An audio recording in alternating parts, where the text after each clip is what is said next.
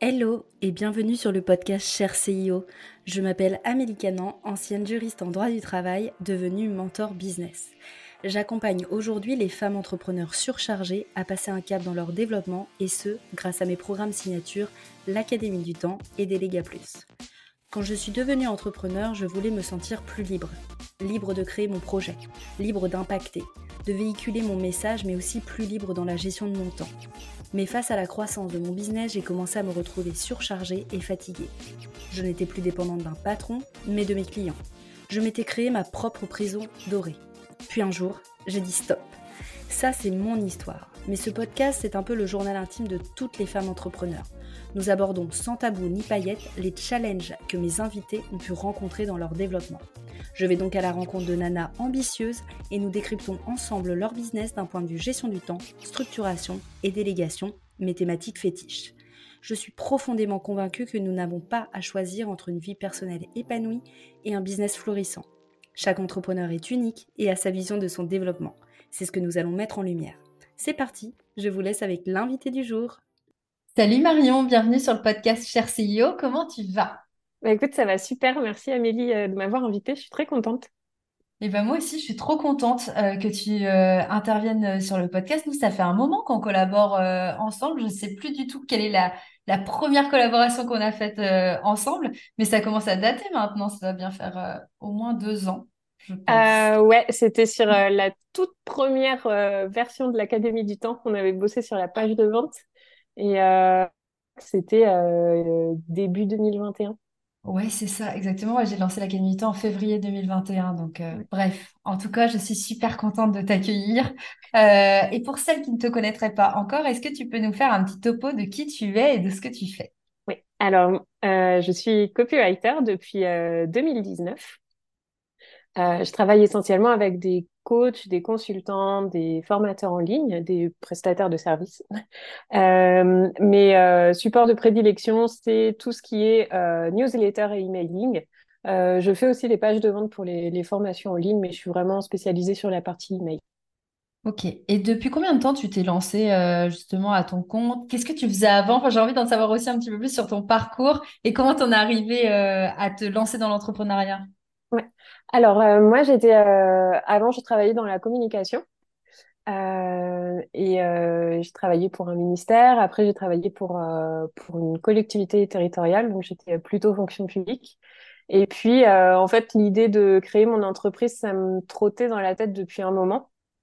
Et là, dans mon dernier poste, je sentais que j'arrivais au bout un peu des évolutions possibles. J'avais un peu fait le tour et et puis, euh, tu vois, même au niveau perso, euh, moi, j'avais envie d'évoluer, euh, j'avais envie d'évoluer professionnellement, euh, mais euh, au niveau perso, c'était pas évident. Si je changeais de job, fallait déménager, c'était pas possible. Et du coup, je me suis dit, tiens, bah, c'est peut-être le moment, en fait, de me lancer. Donc, on va dire, tous les voyants étaient ouverts et bah, du coup, j'y suis allée. Et le deal, c'était que je trouve mon premier client avant la fin de mon préavis. Euh, et euh, du coup, j'ai commencé pendant trois mois, j'étais en ce qu'on appelle en side project. Tu vois, j'avais euh, mon boulot et je, je, créais mon entreprise à côté. Et puis, j'ai atteint mon objectif puisque j'ai terminé le 4 mars et le 5 mars, je commençais avec mon, mon premier client. Ça, c'était en 2019. Waouh, trop bien. Et donc, tu as démarré en freelance? Et là, depuis 2019, donc, euh, et c'est le, sujet aussi un petit peu euh, du jour, mais tu as testé aussi différents, on va dire, modèles économiques ou business models. Est-ce que tu peux nous en dire un petit peu plus sur tes souhaits d'évolution depuis 2019, du coup, depuis que tu as décidé de te lancer? Oui, alors moi, quand j'ai commencé, en fait, je me laissais un an pour découvrir. j'étais pas forcément arrêtée sur une fonction, un métier, sur c'est ça que je veux faire mais euh, c'était plus sur, OK, pendant un an, je veux voir ce que c'est que d'être euh, freelance, de bosser à son compte et tout ce que ça implique. Bon, après, je savais que je voulais rester dans la partie com, et moi, ce qui m'intéressait, c'était vraiment la partie rédaction.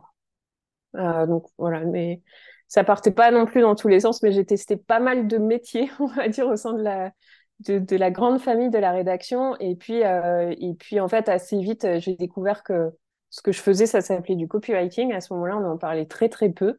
Euh, dans la fonction publique, on en fait, mais on ne le sait pas. Donc et, du coup, je me suis dit, OK, ben, en fait, c'est vraiment ça qui m'intéresse. Donc, j'ai commencé à me spécialiser vraiment dans la partie copywriting.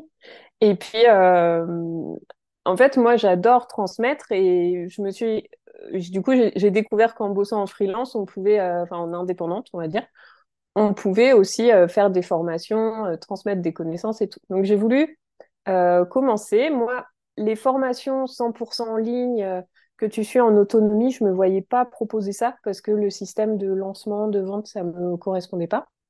Donc, j'ai commencé à proposer un accompagnement. Je voulais faire que de l'individuel.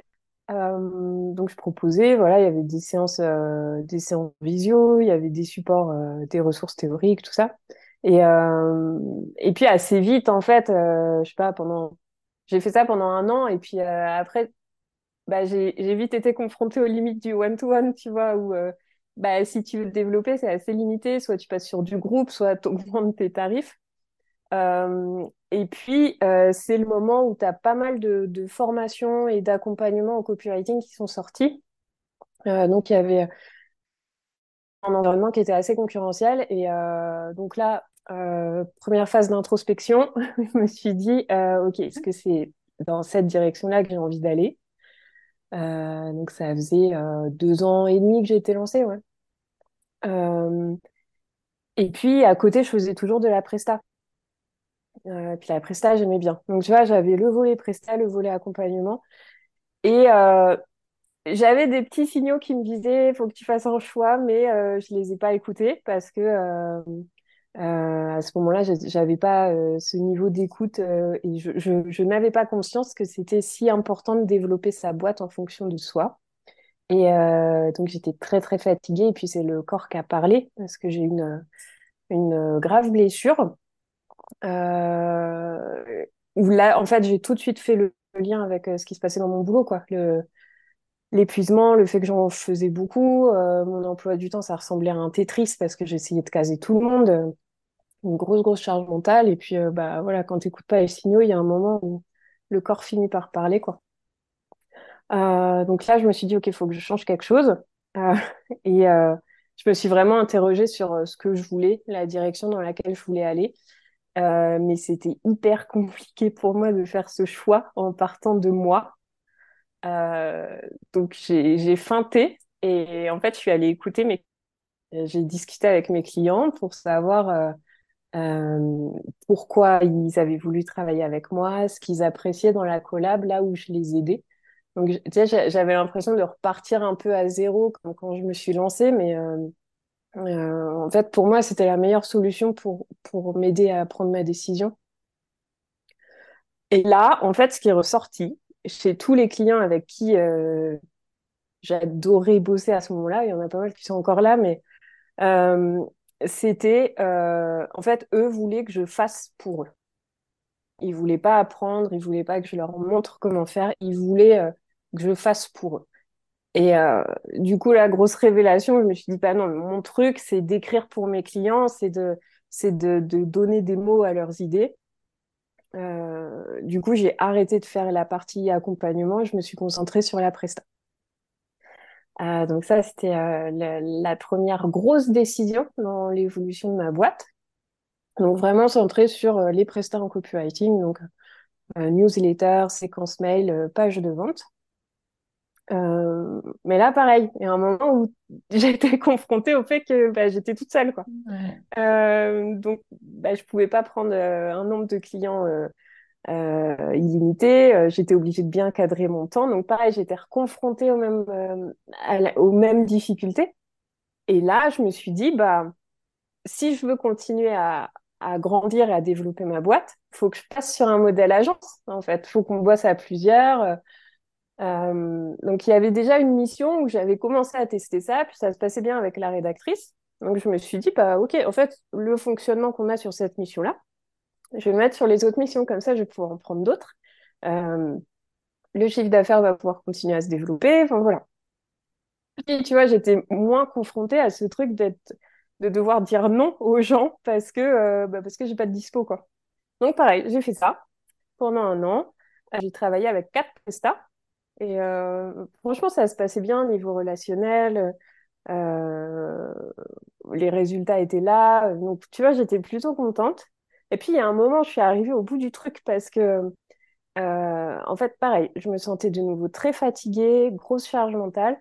Et puis, bah, moi, je continue à faire des prestats pour mes clients historiques. Mais à côté, je devais gérer toute la partie coordination pour euh, bah, les, autres missions où on bossait à plusieurs dessus. Du coup, mon métier, il évoluait. Euh, j'étais toujours copywriter, mais j'avais aussi cette euh, casquette de gestion de projet. Et bah, financièrement, tu vois, je commençais à rentrer dans des calculs de marge, être au taquet sur la rentabilité des missions. C'est clair. ouais. Et, et, et, puis, en fait, il y a eu un, un, un, déclencheur. J'ai une, une cliente historique euh, avec qui on, on, bossait à deux sur cette mission-là. Et euh, c'était une mission tous les mois, qui revenait tous les mois. Et puis, euh, un jour, elle était moins contente que d'habitude sur euh, la prestation. Tu vois, ça collait pas 100% à ses besoins. Et euh, c'était la première fois que ça arrivait. Je me suis dit, là, je suis passée à côté d'un truc. Il y a quelque chose qui va pas dans le fonctionnement. Donc, j'ai mis le nez dans les process j'ai mis des choses à jour, euh, j'ai rediscuté avec les prestats pour recadrer un peu. Et puis là, je suis rentrée dans un rôle que j'aimais pas trop, tu vois, où, es, où tu dois... bah, tu, il fallait que je... En fait, moi, j'avais un peu lâché du lest, on va dire, sur la vérif avant voit au client parce que ça roulait, parce que... bah, parce qu'aussi, en termes de rentabilité financière et temps passé, bah, fallait que je fasse attention à ça. Bah ouais. Ouais, et euh, tu vois, j'étais rentrée dans cette logique comptable, quoi.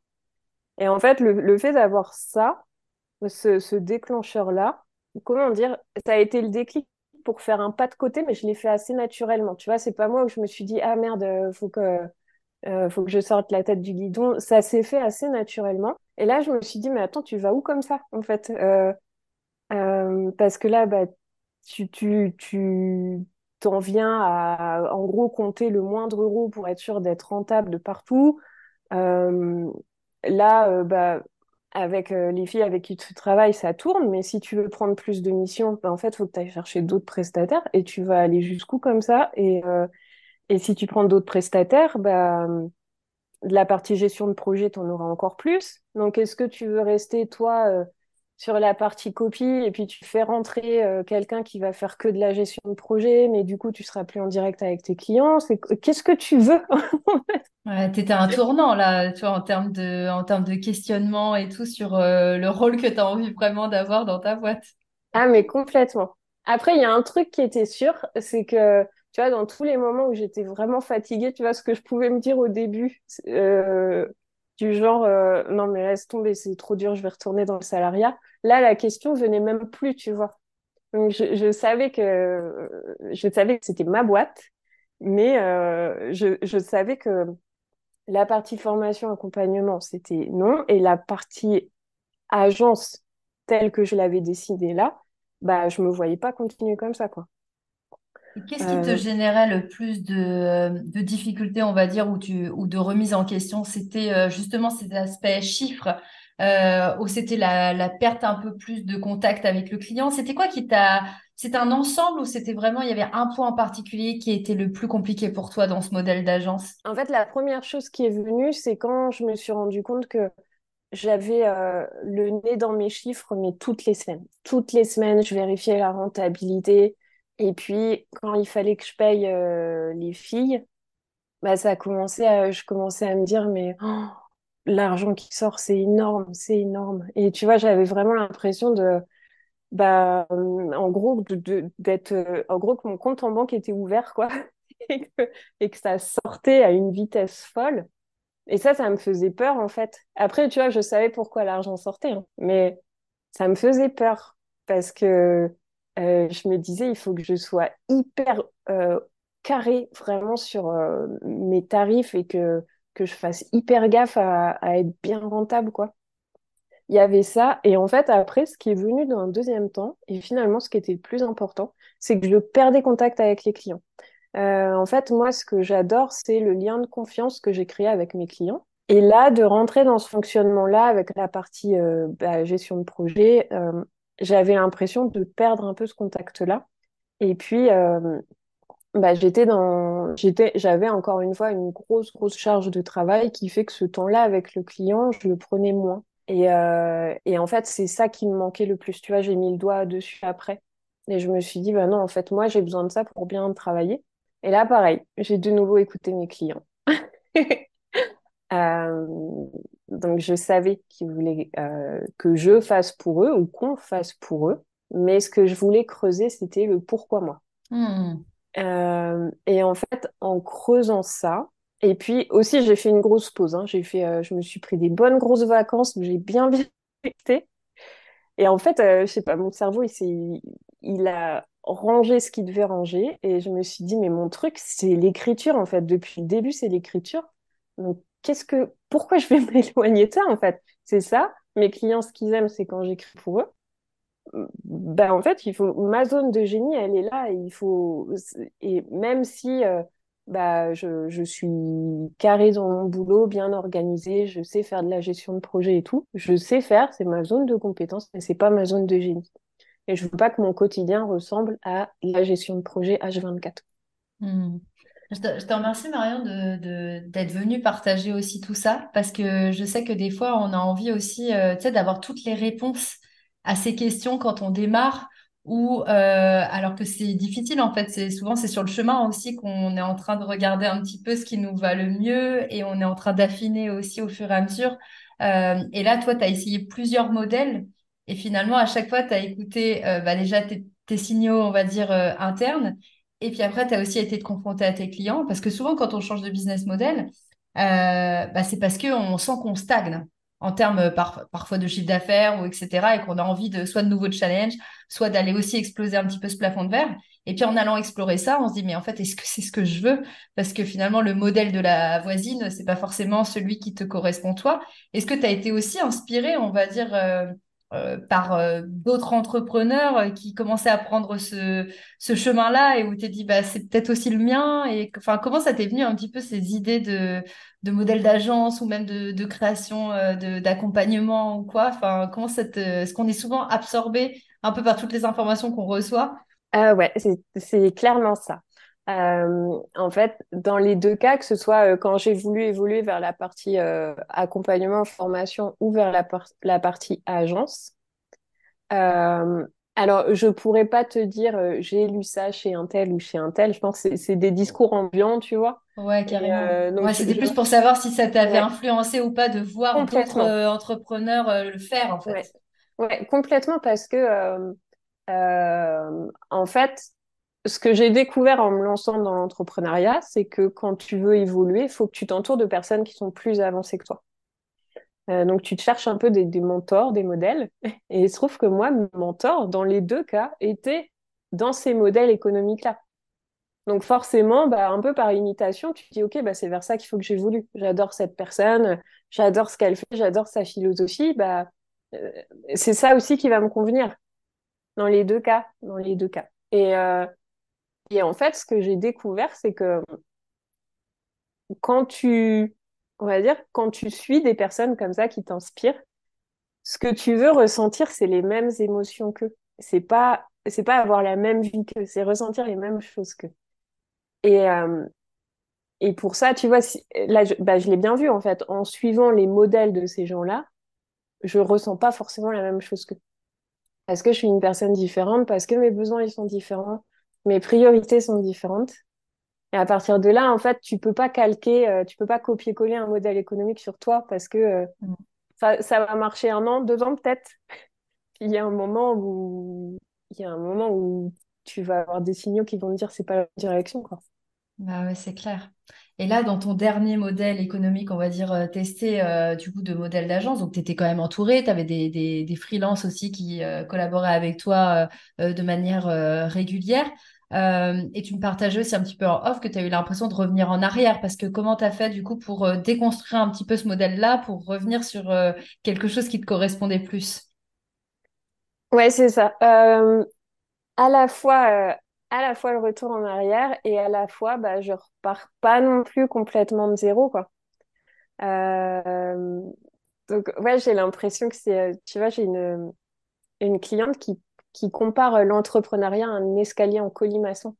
En fait, finalement, as toujours tu reviens, c'est comme si tu revenais toujours au point de départ, sauf que non, tu es toujours un petit peu plus haut, quoi. Et je trouve que son image, elle est géniale parce que c'est ça. Mais en fait, euh, euh, ce que j'ai découvert là cette année, ouais, euh, tu vois, un truc que je vais retenir de mon année, c'est le fait que, en fait, comment dire, l'entrepreneuriat, c'est jamais c'est jamais figé. T'arrives jamais à un point et hop, ça y est, j'ai atteint mon objectif. Quoi. Ça bouge tout le temps, tout le temps. Et du coup, il faut que tu fasses avec cette souplesse. C'est comme si tu étais sur un. Euh, comment on appelle ça? C'est les funambules, c'est ça ceux qui sont sur. Ah, qui font de la slackline, c'est ça? Quand tu marches sur la. Bah, tu vois, ta bande, elle bouge tout le temps. Elle bouge tout le temps. Et quand tu es entrepreneur, c'est un peu ça. Quoi. Et tu es toujours obligé de trouver l'équilibre. Alors, du coup, par rapport à le fait de revenir euh, centré sur toi et de construire un modèle économique qui corresponde plus, que ce soit à ta zone de génie et aussi aux besoins de tes clients, il ressemble à quoi du coup ce modèle économique, etc. Plus à ce que tu faisais au tout début, euh, c'est-à-dire d'écrire pour tes clients? Enfin, comment comment il se matérialise, on va dire euh, aujourd'hui? Alors déjà pour construire ce modèle économique là, euh, moi, j'avais pris des feuilles et des feutres, tu vois, pour dessiner ce que je voulais. En fait, ce que j'ai fait, c'est que je, je me suis coupée euh, de toute source d'inspiration pour être sûre que j'allais pas me faire influencer. Et euh, j'ai vraiment fait ce travail-là sur à quoi je veux que mon entreprise ressemble, qu'est-ce que je veux et vraiment sans tenir compte des il faut que, des injonctions ou des euh, pour toi c'est mieux que tu fasses ça, tu vois. Euh, et là aussi, tu vois, j'étais fière de moi parce que avant, je, me souciais beaucoup, beaucoup du regard des autres, c'était hyper important. Et là, je me suis dit, bah non, je m'en fiche, je fais à ma façon. Et, euh, et même si, en fait, le, truc qui me freinait un peu, c'était de me dire, bah je, je vais manquer d'ambition, en fait. Mmh euh, ça, c'était le truc qui me freinait jusqu'à ce que je me, ce que j'arrête de mettre la pression avec cette histoire d'ambition. Mais euh, euh, donc là, mon entreprise aujourd'hui, c'est, ben, en fait, c'est, je fais pour mes clients, mais tout ce qui va autour, toutes les fonctions autour, ça, je délègue.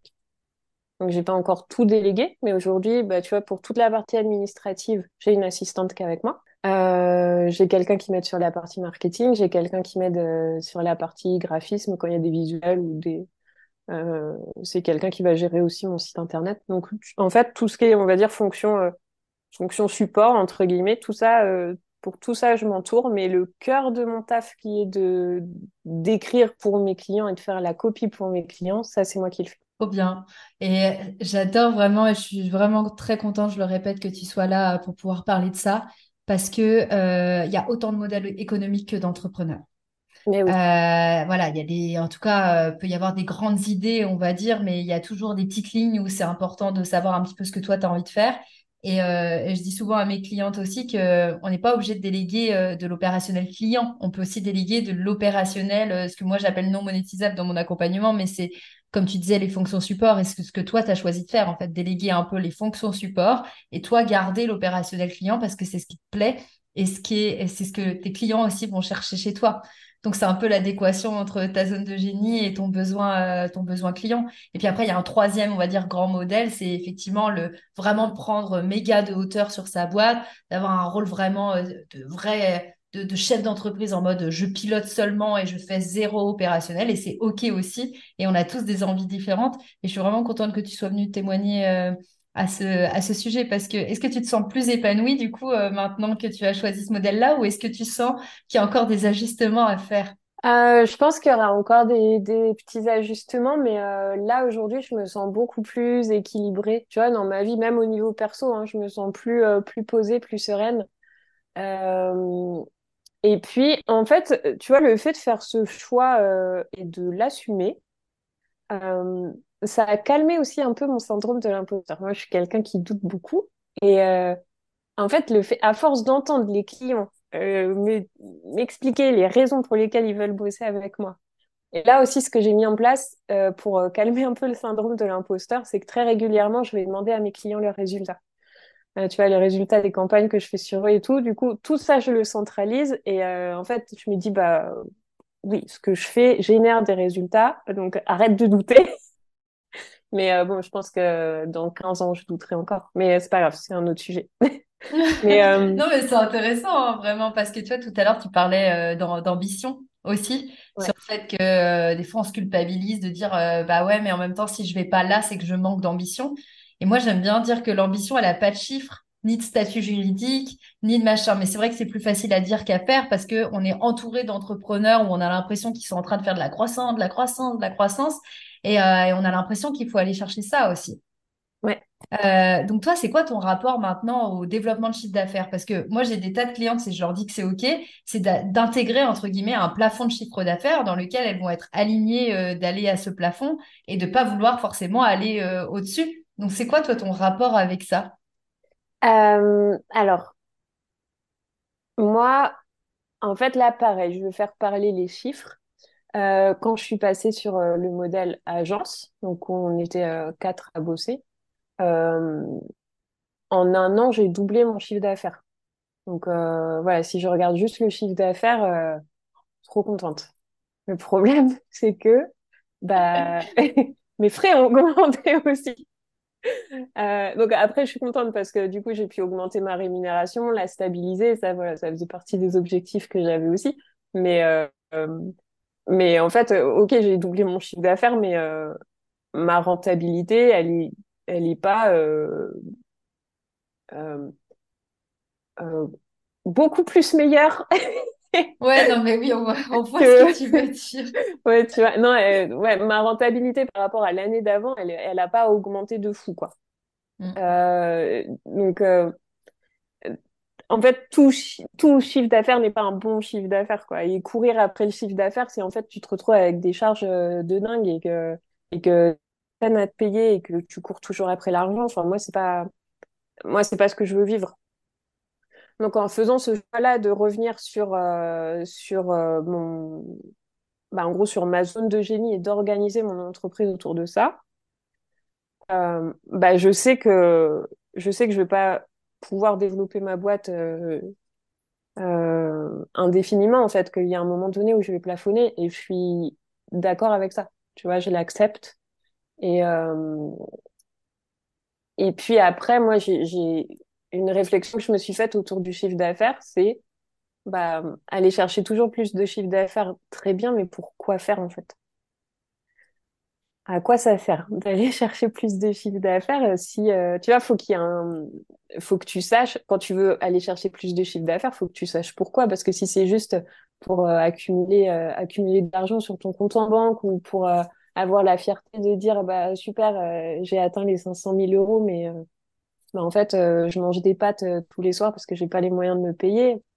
Il y, y, en a qui sont bien avec ça mais moi c'est pas du tout la vie que je veux vivre mmh, c'est un point qui est important hein, parce que souvent on se dit bah si je monte mon chiffre d'affaires bah je vais être plus confortable et en fait, euh, bah, pas forcément, parce que comme tu dis, là, pareil dans ton modèle, et ce qui est le cas aussi du mien, euh, j'augmente mon chiffre d'affaires, mais j'augmente mes charges. Donc, du coup, euh, aussi, la rentabilité n'augmente pas forcément. C'est-à-dire qu'on peut rester sur le même seuil de marge, donc ne pas gagner plus, par exemple, ne même pas pouvoir se, se rémunérer plus alors qu'on est en train d'augmenter notre chiffre d'affaires. Donc, c'est pas forcément un indicateur ni de santé financière de la boîte, ni de euh, côté euh, confortable. Des fois, quand on me dit Ah, mais combien tu te rémunères, Amélie?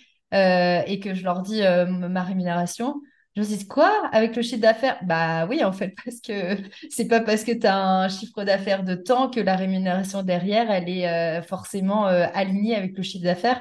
Et c'est important hein, de mettre le nez dans les, dans les chiffres. Est-ce que, est que toi, ça a été inné de mettre le nez dans les chiffres euh, Ou est-ce que, du coup, tu t'es fait accompagner sur le sujet, etc. Et tu as dû mettre le nez dedans euh, justement parce que tu es passé en modèle d'agence et tu t'es dit, il faut mettre le nez dans, dans la marge? Euh, non, alors moi, le suivi des chiffres, enfin si, j'avais un petit, un petit tableau quand j'étais en micro-entreprise, quand j'ai démarré, j'avais un tableau de suivi, tu vois, mais c'était le tableau que j'utilise euh, pour ma vie perso et je l'avais adapté pour le pro. Mais voilà, au moins, ça avait le mérite d'être là. Euh, et puis, euh, en fait, je ne sais plus en quelle année c'était. Mais tu vois, j'ai fait un super chiffre d'affaires. je calculais encore au mois à ce moment-là. J'avais fait un super chiffre d'affaires mensuel. Et le mois d'après, bah, je peux pas me payer. Hmm. Et, et j'ai pas compris pourquoi. Et euh, du coup, je me suis dit, oh, j'ai du mal à suivre mes chiffres, bon, c'est pas grave. Donc hop, j'ai essayé d'être plus vigilante sur mes chiffres, et puis ça se produit une deuxième fois. Et sauf que bah, j'ai un crédit immobilier à payer, quoi, donc je peux pas, peux pas faire ça tout le temps, quoi. Euh, donc là, je me suis dit, il faut que, faut que je m'occupe de ça. Donc j'ai travaillé avec une, une consultante en finance euh, qui m'a initiée à la finance d'entreprise, mais en fait, elle a une approche qui est hyper, euh, euh, qui est hyper simple. Elle, est très forte pour vulgariser ça. Donc, elle m'a donné tous les outils en fait pour que je puisse suivre, et elle m'a expliqué pourquoi j'avais pas pu me payer.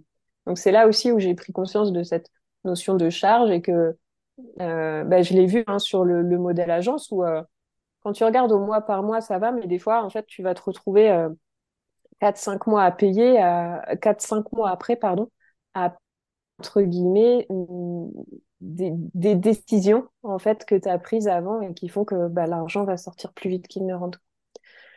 Euh, donc non, j'ai appris, euh, j'ai appris et c'est aussi ça qui m'a aidé euh, moi à, à, sortir de l'émotionnel pour prendre des décisions parce que du coup j'avais mes chiffres en face, je voyais financièrement ce que les ce que les clients venaient le plus chercher chez moi, je voyais là où j'étais le plus rentable. Tu vois, pour euh, quand je parlais des rentabilités de, de mission, la rentabilité des missions, pardon, c'est clairement de regarder mes chiffres qui m'a qui, qui m'a permis de voir où j'en étais.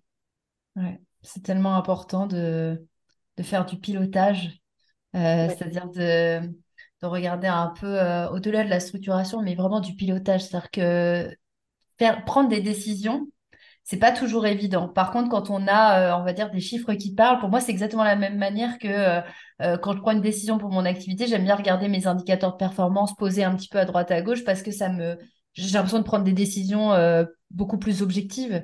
Et c'est la même chose sur la partie euh, finance de la boîte. C'est-à-dire que quand tu as les chiffres qui parlent, et bah, tu peux te dire, OK, donc là, je peux réajuster mes tarifs, je peux mieux structurer mes offres, je peux voir euh, si ça, ça me va, je peux voir si je peux augmenter ma rémunération, je peux voir si au niveau de ma trésorerie, ça va être OK et je vais pouvoir euh, tout sortir en temps et en heure. Et c'est hyper important de, de prendre du recul et de savoir un petit peu piloter ça sans avoir besoin d'un truc non plus hyper complexe et hyper chiadé, mais d'avoir deux, trois indicateurs comme ça à suivre hyper, euh, c'est hyper crucial. Ah, complètement. Ouais, et euh, euh, là, tu vois, je, je sais même pas comment j'arriverais à gérer ma boîte si j'avais pas ce suivi financier-là.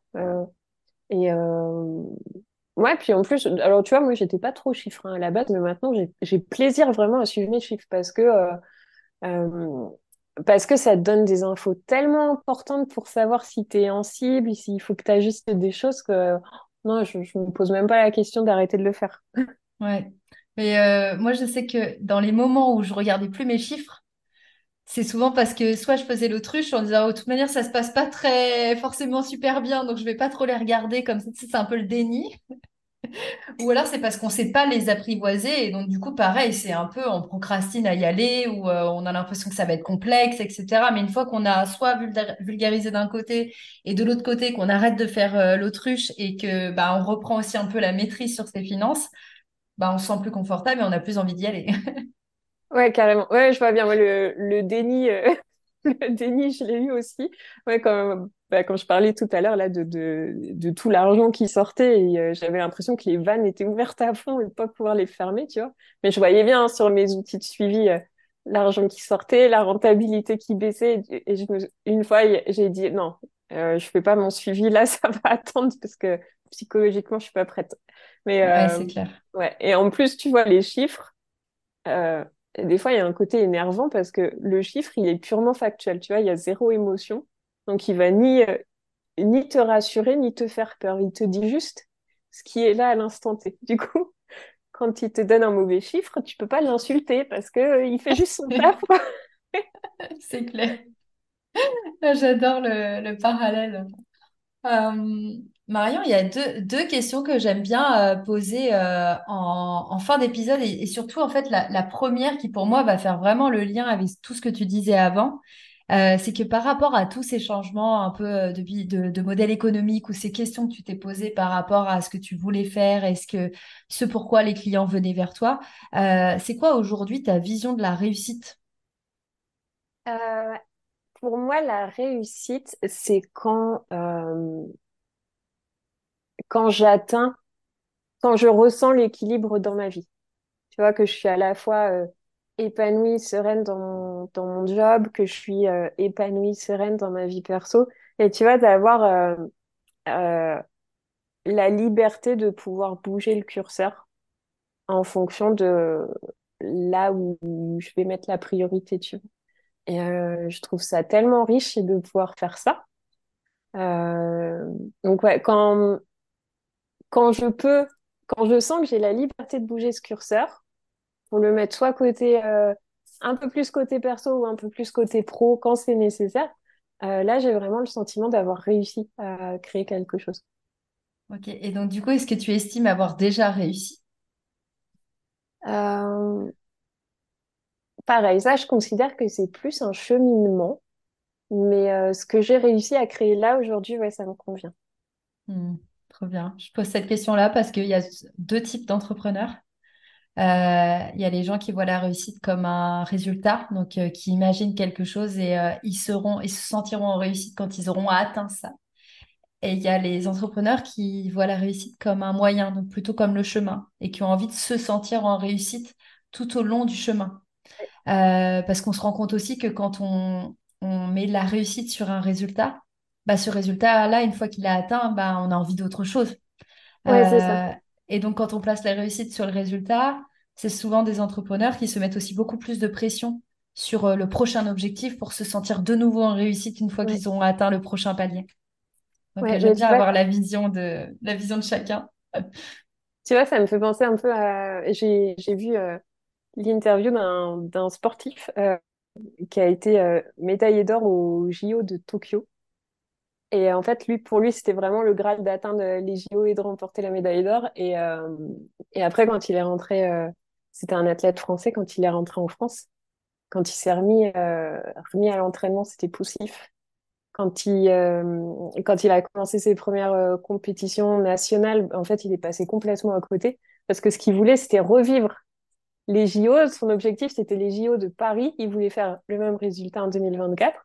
Le problème, c'est qu'il s'est, en revenant à l'entraînement, il s'est dit, oh, mais euh, je vais devoir repasser par toutes ces étapes-là et c'est une galère sans nom et j'ai pas envie de m'y confronter. Et du coup, grosse perte de motivation. Donc, ouais, parce que sa réussite, c'était d'atteindre tel niveau, telle compétition.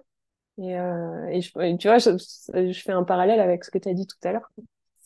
Ouais, mais on en... c'est vrai que t'en as... tu l'as aussi abordé sur la notion de collim... en, euh, le collimation, l'escalier en Ouais, collimation ou quoi, mais c'est vrai que l'entrepreneuriat, c'est tellement les montagnes russes, etc., que si on kiffe pas un minimum euh, le chemin, bah, c'est compliqué de tenir sur la durée. Parce que qui a envie de passer euh, toute sa vie à essayer d'atteindre euh, un objectif ou un prochain objectif sans avoir envie de, de profiter aussi un petit peu de ce qui se passe euh, au moment X et pas euh, dans la projection. Ouais, complètement. Et puis, c'est tellement, euh, enfin, c'est tellement les... d'atteindre un certain résultat. Tu vois, par exemple, si tu te mets un objectif de chiffre d'affaires, il y a tellement de facteurs que tu ne maîtrises pas pour atteindre ce chiffre d'affaires que tu peux te mettre une pression de, de, de dingue. Après, il y en a qui carburent à ça, tu vois, à cette pression-là et qui sont très épanouis euh, avec ça. Et, et tant mieux, en fait, si ça leur convient. Mais encore une fois, mais moi, c'est, pas ma vision. euh, c'est pas comme ça que j'estime réussir. ouais, trop bien. Et euh, une, petite- une question un peu bonus que j'avais envie de te poser, que j'avais pas prévu de, de, de faire, mais est-ce que aujourd'hui tu t'estimes chef d'entreprise ou pas? Oui, ouais, ouais, euh, complètement. Encore une fois, tu vois, je suis pas complètement en- encore à l'aise avec cette vision de l'ambition euh, que j'ai, où j'ai toujours l'impression de manquer d'ambition.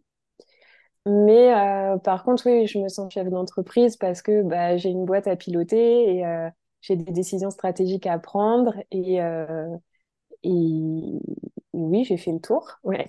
Est-ce que tu t'es toujours senti chef d'entreprise dès que tu as démarré ou est-ce euh, il y a eu un, comme un changement de posture aussi au fur et à mesure de ton, de ton évolution?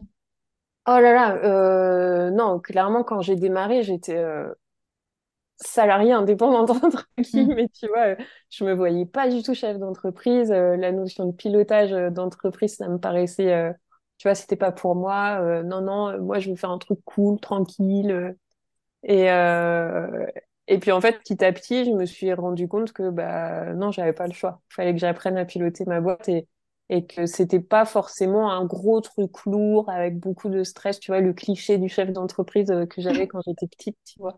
Euh, non, c'est juste, bah, tu as une boîte et tu as des décisions à prendre, donc il faut que tu aies les outils pour pouvoir prendre tes décisions, quoi. C'est tout. Euh, donc non, ça, j'ai appris. Je pense que le gros, le plus gros pas en avant que j'ai fait dans cette direction, c'est quand j'ai commencé à apprendre la gestion financière. Mm. Euh, où là, j'ai découvert ce que c'était que, bah, que de piloter une entreprise et la structurer. Et, euh, je me suis surprise à aimer ça. Et euh, ouais, donc non, aujourd'hui, je suis chef d'entreprise, mais j'ai appris à l'être. Mm, trop bien. J'aime bien cette question parce que on démarre un peu tous comme des expertes de notre domaine et puis après, plus ça va et plus on, on se met sur d'autres casquettes, on comprend qu'il faut prendre un petit peu plus de, plus de recul, on, on structure aussi un petit peu plus sa boîte et là, on se sent plus chef d'entreprise.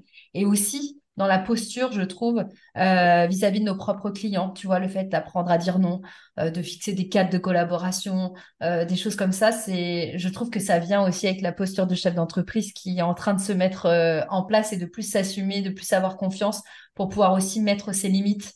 Je sais pas comment tu étais au début avec tes clients ou quoi, mais c'est vrai que moi, quand j'ai démarré, je, je me faisais aussi un peu complètement absorber par cette, euh, par cette phase-là Ah oui, pas complètement. Euh, malveillant de la part de mes clients, mais je veux dire, c'est, on a l'impression que vu que c'est ses clients, il faut absolument, euh, absolument tout faire tout de suite. Euh, tu sais, on se plie un petit peu en quatre, quoi. Et ça, c'est pas une posture de chef d'entreprise, on va dire. Non, bah, là, complètement. Et c'est vrai que ouais, quand j'ai euh, quand j'ai euh, commencé à travailler sur le cadre de mes missions, ça, j'ai commencé à le faire avant le pilotage financier. Euh, là, déjà, ouais, en termes de posture, j'ai senti un déclic, c'est vrai. Tu vois, j'ai oublié. Mais quand j'ai démarré, je me souviens, euh, j'avais zéro cadre. Et un- une anecdote qui m'a marquée, j'avais euh, euh, un... Donc moi, je suis née un jour férié. Et ce jour férié-là, je ne travaille jamais. J'ai décidé que je ne travaillerai jamais ce jour férié pour fêter mon anniversaire. Et un de mes tout premiers clients, donc moi je, vis en Alsace et, et ce client-là était à Strasbourg, du coup, bah, pour, euh, pour se voir, euh, il m'avait, il m'avait proposé de le rejoindre dans un espace de coworking. Et euh, lui est d'origine belge. Et du coup, la notion de jour férié, euh, enfin, il, il, il se souvenait plus que c'était un jour férié. Bref. Et donc, il m'avait donné rendez-vous à, à 9h à Strasbourg. Donc moi, j'avais dû prendre le train à 7h30. Tu vois, j'y étais allée. J'avais non, mais je travaille pas. euh, C'était... J'y suis allée. Et euh, en plus, j'avais pas réussi à prendre mon billet de train, donc je me suis pris une amende dans le train. C'était, c'était le karma qui te disait, tu vois, t'aurais dû la prendre ta journée. Mais oui, et je suis arrivée là-bas et quand, quand je suis arrivée à ce rendez-vous, en plus, ça n'a duré que 30 minutes parce qu'il n'avait pas grand-chose à me dire. Et, euh, et, et après, je suis repartie et je me suis dit, mais euh, est-ce que c'est vraiment ça, de, bosser à son compte? Est-ce que c'est comme ça? Et non, après, j'ai appris que, je n'étais plus salariée et que j'avais le droit de fixer des limites et en fait bah, les, bons clients avec lesquels euh, j'allais aimer bosser, c'est les clients qui allaient accepter mon cadre. Mais ouais, c'est vrai que j'avais commencé par bosser sur le cadrage de mes missions. C'est souvent moins catastrophique que ce qu'on s'imagine dans la tête. hein. Quand on est en train d'essayer de poser son cadre, on se dit, oh là là, euh, est-ce que la personne, elle va partir, euh, elle va plus vouloir bosser avec moi, ou est-ce que, enfin, en fait, on s'imagine vraiment le pire euh, scénario, alors qu'en réalité, moi, ce que je dis à mes clientes, poser un cadre de collaboration, pour moi, ça, pose aussi un cadre de professionnalisme et de, sérénité aussi dans la collaboration, mais c'est bon aussi pour notre client. C'est pas genre uniquement bon pour euh, celui qui pose les limites, c'est bon pour les deux. Et une fois qu'on a intégré ça et qu'on l'expérimente, on se dit, mais en fait, c'est OK, en fait, ça passe, quoi. Il y a, personne qui va te dire, euh, euh, enfin, t'écrire euh, beaucoup plus tard que prévu ou quoi. Une fois que tu as assumé ton cadre de collaboration, ça se passe bien. ouais, complètement. Mais tu vois, c'est comme euh, quand tu fais un jeu de société avec des amis, s'il n'y a pas de règles au jeu de société, bah, c'est anarchie. c'est clair. Bon, on arrive à la fin de l'épisode, Marion, j'ai une dernière petite question à te poser et que je pose à tout le monde. Euh, est-ce que tu aurais une ressource à donner aux personnes qui nous écoutent, euh, des choses qui, auraient pu te marquer? Ça peut être un livre, ça peut être un, je sais TEDx, une conférence, un truc que tu as écouté, une ressource que tu auras envie de partager aux entrepreneurs qui nous écoutent. Alors, euh, ouais, en TEDx, il y a le. Bon, elle, elle est très connue, cette intervention, c'est celle de Brené Brown sur la vulnérabilité. Euh, que j'avais trouvé vraiment génial. Euh, ensuite, euh, sur la, thématique business, il y a deux livres. Il y a The One Thing, que d'ailleurs je l'avais lu sur ta recommandation, et un livre qui s'appelle Oser réussir de Carol Dweck, qui est vraiment sur l'état d'esprit, l'état d'esprit de croissance. Tu vois ce qu'on disait un petit peu sur la vision de la réussite, qui est un chemin. Bah, c'est dans ce livre-là que j'ai, que je l'ai appris et ça m'a vraiment beaucoup parlé. Et euh, ensuite, j'écoute pas mal de podcasts et euh, j'essaie aussi d'aller piocher des podcasts qui n'ont rien à voir avec le business parce que moi, derrière, ça va me donner des idées pour mes clients. Et j'aime beaucoup les podcasts qui vont parler d'histoire de vie, euh, tu vois, des parcours un petit peu étonnants. Euh, par exemple, j'écoute beaucoup les épisodes d'un podcast qui s'appelle Les Baladeurs, euh, avec des... En fait, c'est un podcast où tu as pas mal d'aventuriers qui, qui, interviennent, qui racontent euh, euh, bah, des choses qu'ils ont vécues. Par exemple, tu as des alpinistes qui vont raconter des, des, expéditions qu'ils ont faites, comment ça s'est passé. Euh, tu as des épisodes aussi sur des, des, navigateurs. Enfin bref, j'adore ce podcast. après, je vais écouter aussi le podcast Habitude et le goût de M. pareil, avec des gens qui, euh, le goût de M, euh, c'est le monde qui fait ça. Et en fait, c'est juste des gens qui expliquent les goûts qu'ils sont. Donc en fait, je, découvre plein plein de choses et euh, moi, ça, ça, me, ça me stimule beaucoup pour aller chercher des nouvelles idées. Bah, génial, merci pour les découvertes. Il y a plein de choses que tu as citées que je ne connaissais pas. et où est-ce que je peux envoyer les personnes qui auraient envie de découvrir tout ce que tu proposes? Quel est ton canal, on va dire, de prédilection? Alors sur LinkedIn, je vais être plus active. Après, vous pouvez venir me voir sur Instagram. J'y suis pas euh, tout le temps, tout le temps, mais euh, je viens regarder mes messages euh, de temps en temps. Mais plus sur LinkedIn. Là, je vais être plus active sur LinkedIn. Et sinon, bah, sur mon site internet, il y a mon adresse mail, donc vous pouvez me contacter par mail. Moi, j'aime beaucoup ce canal, donc, donc ouais, je réponds, je réponds souvent aux mails. Ouais, et ben moi en tout cas, euh, je voulais une nouvelle fois te remercier, euh, inciter les gens à aller voir aussi euh, ce que tu fais parce que moi je suis cliente de, Marion et j'adore vraiment tout ce que tu peux proposer, donc je ne travaillerai avec personne pour rien au monde, avec quelqu'un d'autre pour rien au monde plutôt. Et ouais, merci encore pour tout ce que tu as partagé aujourd'hui. J'espère que tu as passé un beau moment. Et puis, bah, dans tous les cas, nous on se dit à très vite. Merci Amélie, à très vite. Bravo à toi, tu as écouté l'épisode jusqu'à la fin. J'espère que le partage de mon invité du jour t'aura convaincu que la gestion du temps, la structuration et la délégation sont des piliers fondamentaux pour développer ton business. Si cet épisode t'a plu, un commentaire et une note de 5 étoiles sur ta plateforme d'écoute favorite donne un bon coup de pouce à la visibilité du podcast. Et si tu aimes le format audio, tu peux aussi t'abonner à Extra Time, qui est le nom de ma newsletter où je te partage, sous format audio, les coulisses de mon entrepreneuriat. À très vite dans un nouvel épisode.